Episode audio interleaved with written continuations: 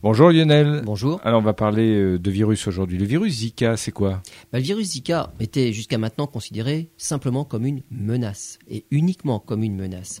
Il est transmis par les moustiques. La plupart des personnes affectées n'ont même pas de symptômes, mais Zika pose de graves problèmes aux fœtus, en fait, durant leur développement.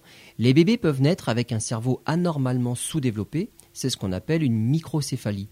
Ce virus dangereux pour le fœtus pourrait devenir un tout nouveau remède contre le cancer particulièrement agressif qu'est le glioblastome. Le traitement de ce cancer nécessite une chirurgie, une chimiothérapie et une radiothérapie. Ce traitement cible bien les cellules tumorales, mais pas les cellules souches du glioblastome. Voilà pourquoi, après le diagnostic, la survie du patient ne dépasse pas deux ans il semblerait que le virus Zika cible justement les cellules souches du cancer du cerveau sans infecter les autres cellules tumorales. Tout le contraire donc du traitement classique.